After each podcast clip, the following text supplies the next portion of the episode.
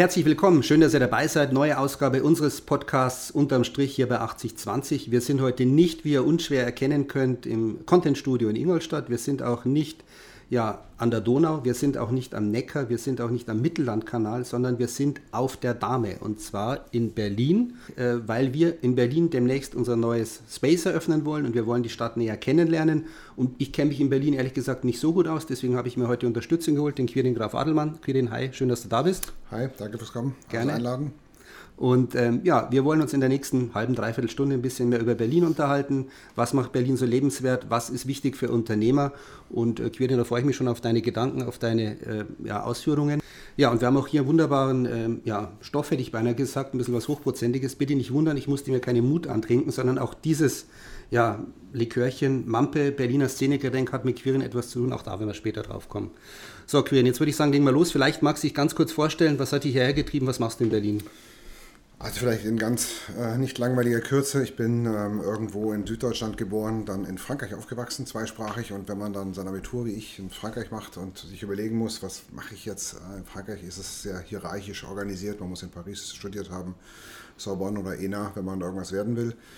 Also äh, pyramidenartig, praktisch äh, elitär. Und ähm, dann hat man sich überlegt, na, Berlin logischerweise könnte eine Möglichkeit sein, im Gegensatz zu München, Düsseldorf, Hamburg, Stuttgart vielleicht noch ein Ort, an dem man sich nicht mit alten Netzwerken und Seilschaften ähm, einbetten muss, sondern in Berlin kann man praktisch von Null anfangen. Geteilte Stadt, das war 93.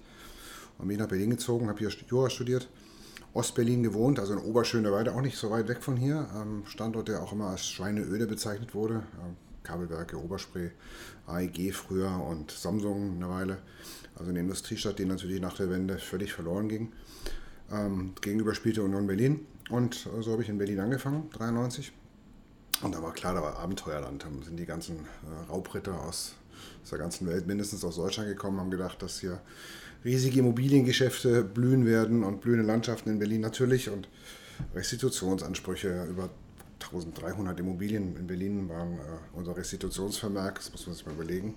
Also eine Stadt, die ähm, auch äh, geteilt war, nicht nur Ost-West, sondern und von den Bevölkerungsschichten, sondern natürlich auch völlig aufregend. Man konnte bei Null anfangen. Deswegen bin ich in Berlin und habe dann angefangen nach meinem Studium ähm, zu überlegen, was mache ich jetzt. Ähm, Wirtschaft, ähm, Wirtschaftsbereich angefangen, also Auto Herbst, Herbst Motorsport, eine kleine ähm, Gruppe von ähm, Einzelhändlern in Berlin und mit einem kleinen Standort zur Autowäsche, ganz einfach, und Autowerkstatt, die ich übernommen habe als Geschäftsführer. Ja, und so bin ich praktisch in Berlin groß geworden. So fing es an. Ja. Berlin. Warum Berlin? Berlin ist meiner Meinung nach die Stadt mit den einzigen besten Chancen für junge Menschen, die überall herkommen. Berlin leben halbe Millionen Europäer heute. Und seit 1990 ist die Stadt ja auch gewachsen. Also wir hatten ja mal ähm, im Zweiten Weltkrieg noch 1943 4,6 Millionen Einwohner in Berlin. Und jetzt sind wir wieder bei 4 Millionen. Nach der Wende waren es äh, knapp über 3 Millionen. Und inzwischen hat die Stadt einmal praktisch komplett, also über 1,7 Millionen, die Hälfte der Stadt ist einmal ausgewechselt von der Bevölkerung. Das macht spannend. Man kann also mit seinen frischen Ideen hierher kommen und was entwickeln. Wenn du jetzt einen Fragebogen ausfüllen musst und da steht Beruf, was schreibst du dann da rein? Ich weiß ich auch immer nicht. Da schreibe ich irgendwie Kaufmann rein. Das ist so allgemein, da kann man auch nichts nichts falsch machen. Ja. Aber nimm uns doch mal mit, wie sieht momentan so dein Leben aus? Wo bist du beteiligt? Wo investierst du? Oder was ist so momentan dein Kerngeschäft? Wo bist du aktiv?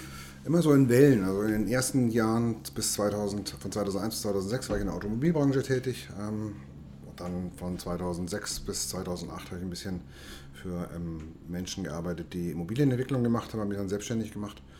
Habe einen Bäckereibetrieb ähm, saniert, äh, mit saniert, einen großen, einen kanadischen mit 250 Verkaufsstellen hier in Berlin. Also wieder eine ganz andere Branche. Und dann habe ich selber angefangen äh, zu entwickeln, 2000, ich würde sagen 2010 bis 2017, Immobilienentwicklung, klassische Sinne, Wohnimmobilien.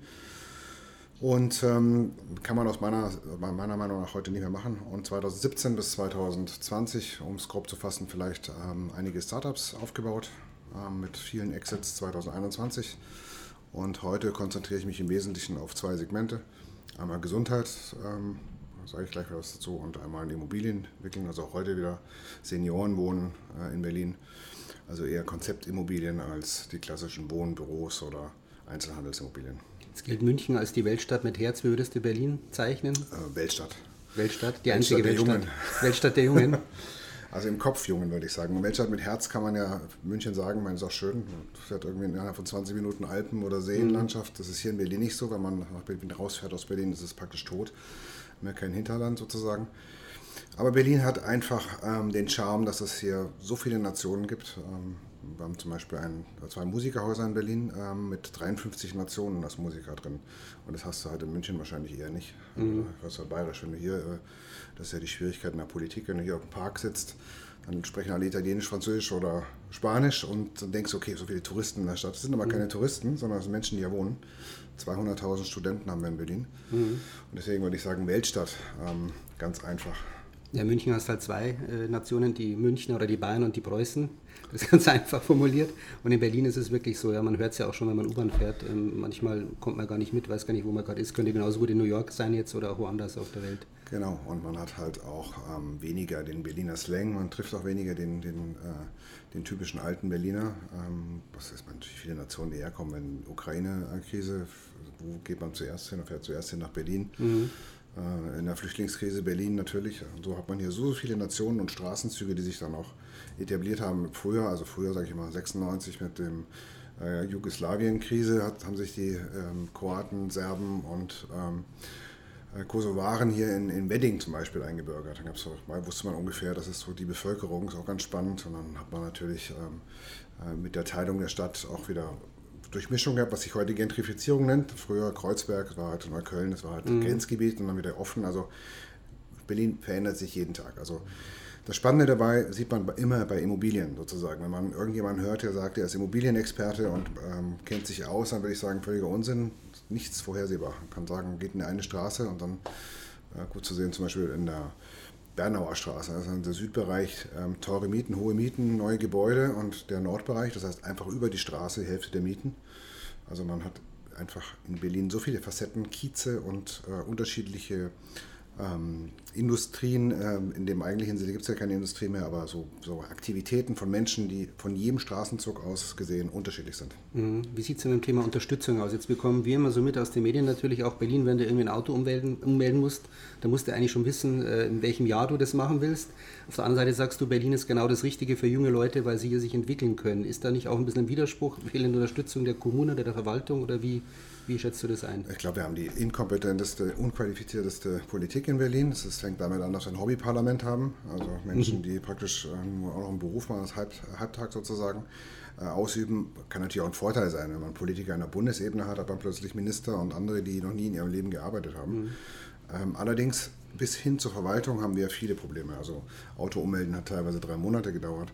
Wenn man einen Pass beantragt, sechs Wochen. Ähm, es gibt viele andere Beispiele. Baugenehmigungen dauern ja anderthalb Jahre, nicht selten. Mhm. Ähm, schon problematisch, wird nichts umgesetzt oder nur stückweise umgesetzt. Das ist halt die Besonderheit an Berlin. Das heißt, wir haben eigentlich immer noch eine Provinzregierung ähm, bei einer Bevölkerung, die aus der ganzen Welt kommt. Äh, und dieser Kontrast ähm, ist die große Herausforderung von Berlin. Mhm. Warum ist es gerade für Startups so, so interessant? Warum muss man als Startup eigentlich in Berlin sein? Das ist so, wenn man fragen würde, wo, warum sitzen die besten Studenten in Stanford oder Harvard? Das ist ja auch äh, immer der Irrglaube zu glauben, weil Stanford oder Harvard die besten Universitäten sein sollen. Mhm. Das gibt natürlich ein paar andere auch. Ähm, sondern weil die Studenten alle sind. Das heißt, das ist hier genauso. Also ich suche mir natürlich die Stadt mit dem meisten Potenzial an Mensch, an Kreativität und das sitzt eben hier in Berlin. Ich meine, wenn ich in München bin, kenne ich nicht, aber wenn ich in München eine 20 Quadratmeter Wohnung für, weiß ich nicht, 1200 Euro mieten muss, ähm, klar, Freizeiteffekt kann ich mir vielleicht auch nicht leisten, dann bin ich in Berlin. Für in Berlin habe ich eben noch bis vor ein paar Jahren jedenfalls für 250 Euro eine Wohnung haben können. Mhm. Und deswegen war hier sehr, sehr viel oder ist hier noch sehr viel Kreativität aus ganz Europa. Umgekehrt, wenn ich äh, aus Portugal äh, komme beispielsweise oder aus Australien, Mexiko, was soll denn sonst interessant sein als die Hauptstadt von, von Deutschland? Das ist einfach Berlin. Mhm. Also, Lebenshaltungskosten. Tesla auch gesehen, Grünheide.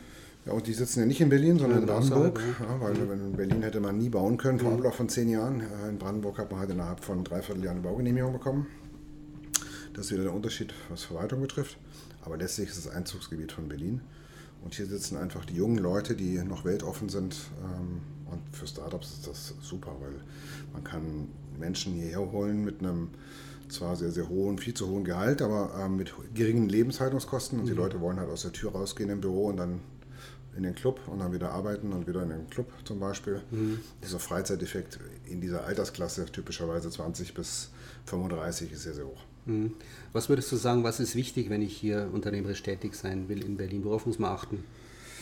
Naja, da gibt es ja verschiedene Phasen. Ich glaube, man muss generell als Unternehmer darauf achten, dass man, äh, die, dass man ein Produkt oder eine Idee hat, die einfach ähm, auch wirklich werthaltig ist. Ne? Also was wird man jetzt auch, glaube ich, in dieser Krise merken, dass ich würde mal behaupten, die Hälfte aller Startups wird verschwinden.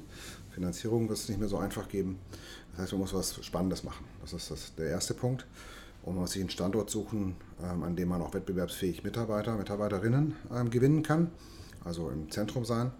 Und ähm, und natürlich die unternehmerischen ähm, Grundlagen. Das heißt, nicht so hohe Fixkosten, nicht so viele Feel-Good-Manager und Gender Equality und Compliance-Manager. Dann hat man, also hat man sich praktisch sein Potenzial für die eigentliche Entwicklung aufgehoben. Mhm. Was sind Fehler vielleicht, die du vielleicht auch gemacht hast, wo du sagst, da aufpassen bitte und äh, nicht mehr in die Falle tappen? Naja, Fehler, die macht man, man macht oder viele Erfahrungen. Fehler oder Erfahrungen. Ja, ja. Äh, Fehler, natürlich, ja. macht viele Fehler. Man, äh, man geht oft viel zu sehr, man, man muss auch etwas sagen, Nein sagen können. Ne? Das ist was, was man am Anfang immer falsch macht, glaube ich, man sagt zu allem Ja bei Startups. Mhm. Und man lässt erstmal laufen eine Weile und denkt, dass, die, äh, dass dieser junge Elan dann auch in, in Ergebnisse mündet. Das ist halt nicht so. Man muss dann trotzdem haarscharf dahinter bleiben und auch Nein sagen können. Also wenn ich aus heutiger Sicht sage, würde ich die Hälfte meiner Startups nicht mehr machen, mhm. die wir gemacht haben. Ähm, aber das ist halt, das gehört dazu. Hm, jetzt wollen wir einen kleinen Blick vielleicht auch hinter die Kulisse von so einem Startup auch werfen, vielleicht zweimal rauspicken. Auch fangen wir vielleicht mit, dem, ja, mit dem, das ein bisschen mehr das Leben bejaht, auch an, und zwar mit Mampe. Ähm, eine alte Berliner Traditionsmarke, war kurz vor dem Exodus, glaube ich, oder? Oder zumindest lief es nicht so gut und dann bist du eingestiegen und ähm, hat jetzt eine ganz positive Wende auch genommen. Haben wir eine tolle Historie, 1831 von einem Apotheker mhm. erfunden worden gegen Cholera, äh, bittere Tropfen, das war der Beginn, dann später Spirituosenmarke, 20er Jahre sehr, sehr groß in Berlin. Dann äh, Höhepunkt mit 78 Hauptsponsor Hertha BSC Berlin. David Bowie hat Werbung für ähm, Mampe gemacht, ähm, halb und halb, das ist so der Klassiker, 11.000 Verkaufsstellen. Dann haben sich die Brüder zerstritten, Hamburger und äh, Berliner, und in dem Streit und außerdem natürlich in dem, in der, sagen wir mal, in dem Komfort nichts mehr weiterentwickeln zu müssen, weil man Marktführer ist. Das ist für jede Industrie dasselbe. Geht man das Risiko ein, dass man verschwindet vom Markt, wenn man nicht innovativ ist. Und es ist Mampe auch ähm, nicht gelungen, sondern gekauft worden von Behrensen, ähm, eine Marke, mhm. die man sich erinnert. Also Apfelkorn. Man trinkt halt und am nächsten Tag Kopfschmerzen. Das ist mhm. bei Mampe nicht so. Da erinnert man sich immer an die guten Sachen natürlich. Augenzwinkern. Kleine Werbesendung. Und äh, 2013 wiederbelebt ähm, in Kreuzberg äh, mit dem Credo nur für Berlin. Also Mampe nicht für alle, nur für Berlin.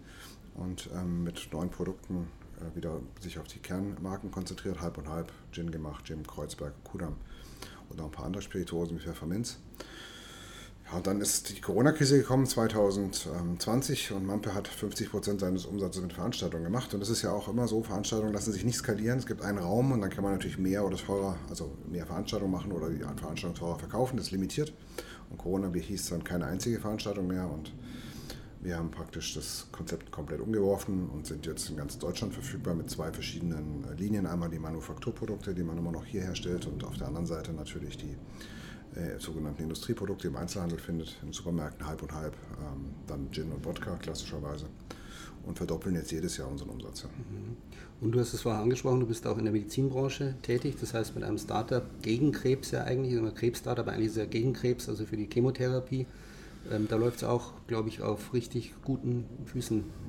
Bin ich 2009 eingestiegen, auch sehr, sehr spannend. Ähm, was man, das finde ich auch äh, insgesamt toll, was man hier in Berlin machen kann. Man findet viele Quereinsteiger. Das heißt, mhm. man muss nicht diese typische Idee haben, dass man, nehmen wir dann Münchner Unternehmen, das ursprünglich aus Berlin kommt, Siemens, dass man da anfängt und dann, wenn man den Countdown zum Tod hat, 55 bis, weiß ich nicht, 63, dann nur noch äh, Teilzeit beschäftigt ist und dann ist es zu Ende. Hier in Berlin hat man sehr, sehr viele Quereinsteiger. Also die Chancen, auch mal was Neues zu machen, sind in Berlin besonders groß. Und ich habe ähm, in meiner Neugierzeit sozusagen mit Startups angefangen, ähm, mich auch für Gesundheitsthemen zu interessieren. Das war eben Krebsforschung, ASC Oncology, kann man auch nachlesen oder nachsehen im, im Netz. Mhm.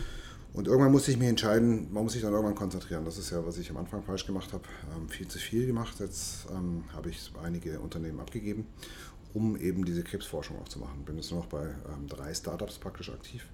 Eins davon ist die ASC Oncology. Ein spannendes Unternehmen. Ich versuche es mal in einer Minute zu erklären, wenn mhm. ich darf. Gerne.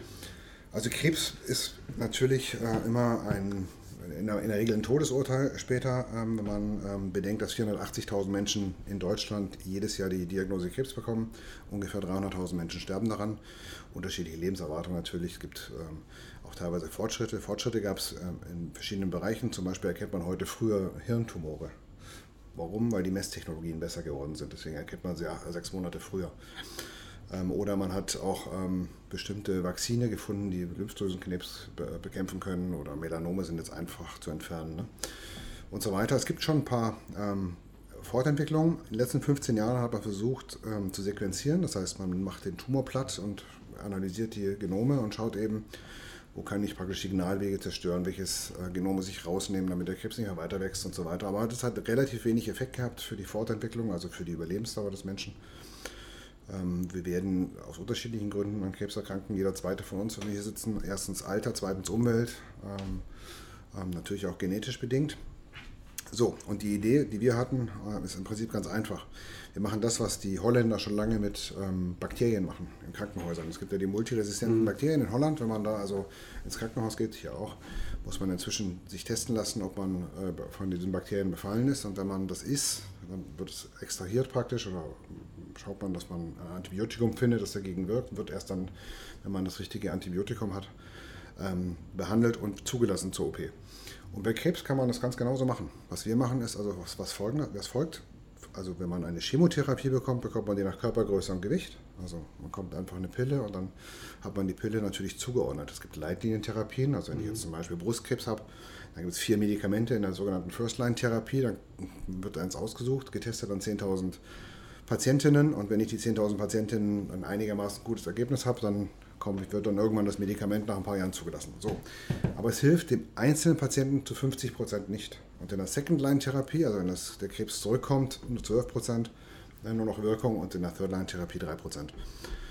Um es kurz zu fassen, es gibt ja knapp 200 zugelassene Medikamente in, in Deutschland. Was wir also machen, ist, wir nehmen die Krebszelle aus dem Körper und sind in der Lage, hundertefach nachzuzüchten, dreidimensional einfach ausgedrückt. Das heißt, wir schaffen, wir bauen Organoide nach also die Krebszelle des Individuums außerhalb des Körpers und können es hundertefach oder züchten es hundertefach nach, Durchschnittszeit 28 Tage.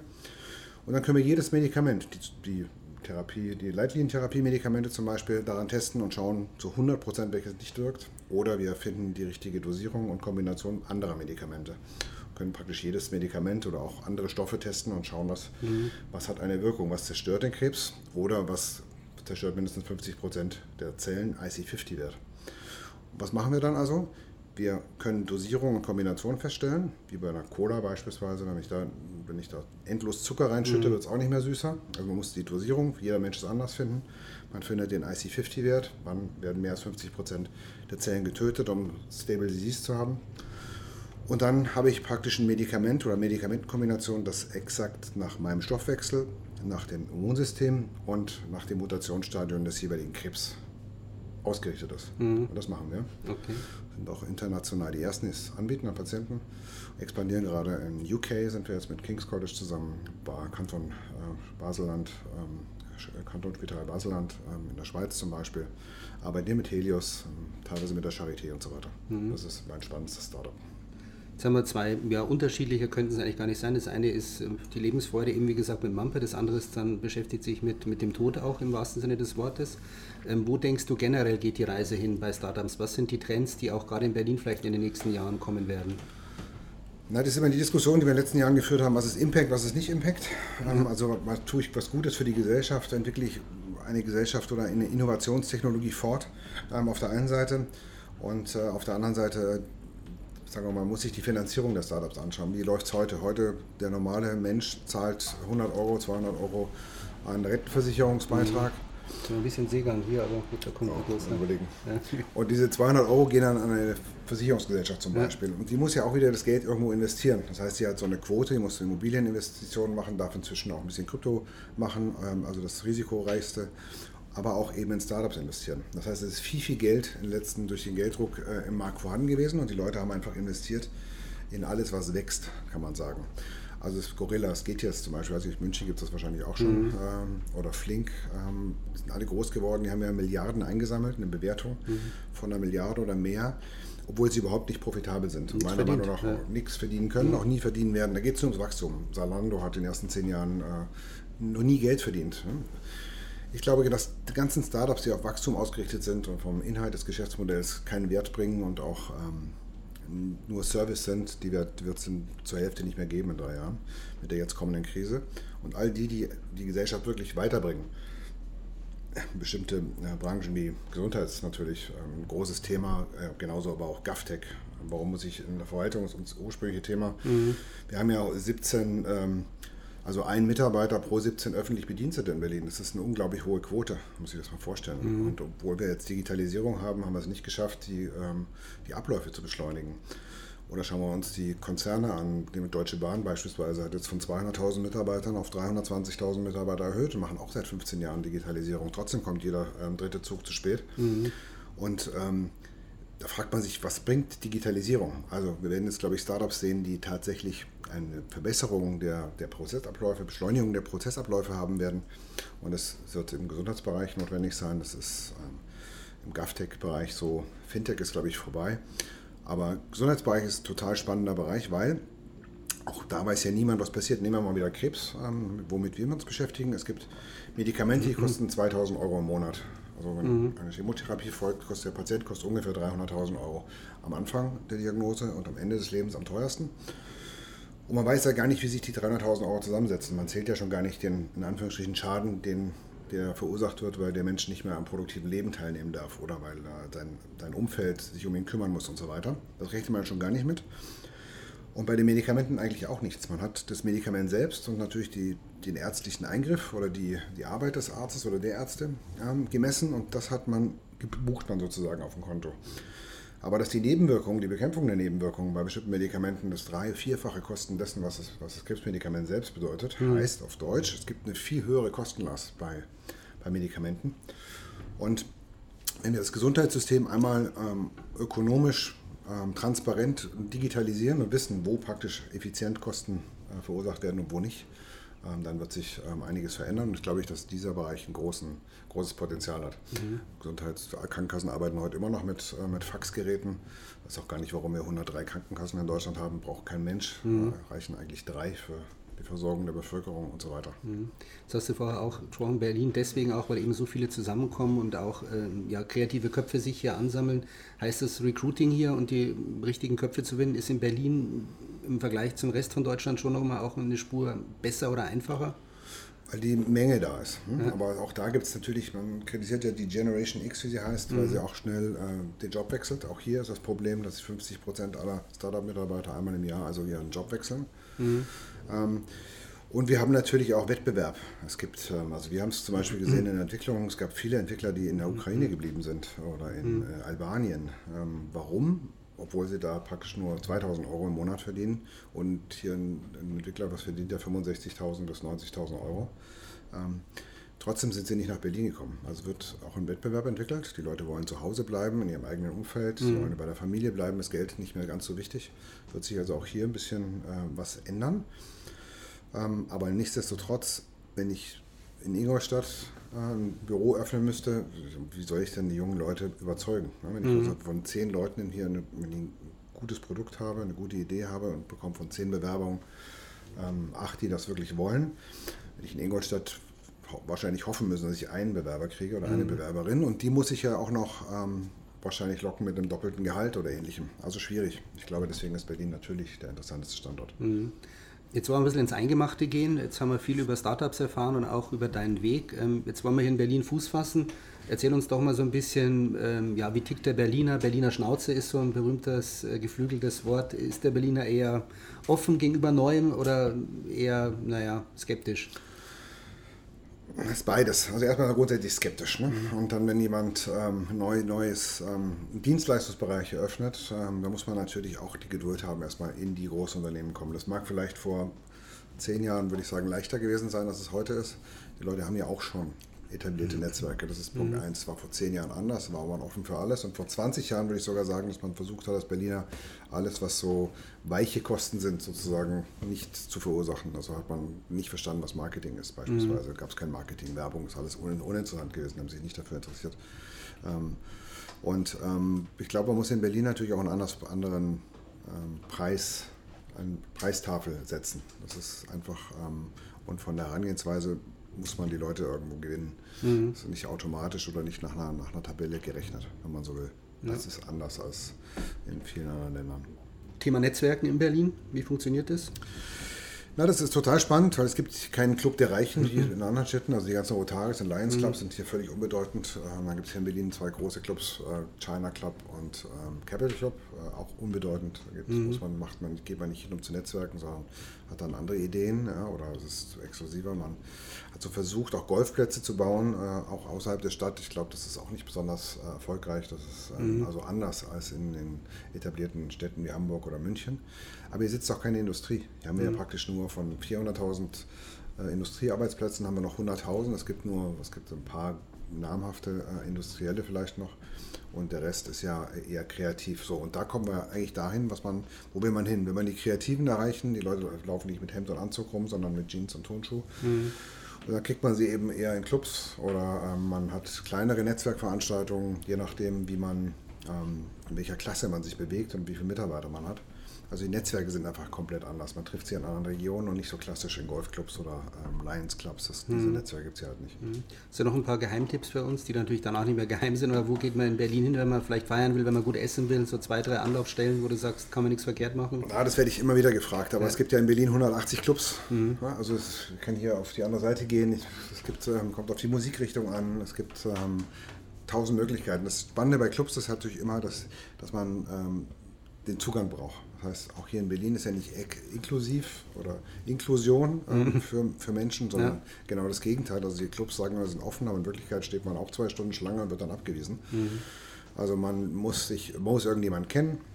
Und wenn man die Leute an der Tür oder in den Clubs kennt, kommt man rein und dann kann man sich hier so viel aussuchen. Dann kann man auch fünfmal in den Club wechseln in der Stadt. Das ist, ähm, das ist nicht so wie in mhm. München. Gibt es in München äh, mehr als zwei Clubs, die namhaft ja, sind? Ja. Okay. Also erst Netzwerken und dann weggehen sozusagen. Dann okay. kommt man auch rein. Ja, ja.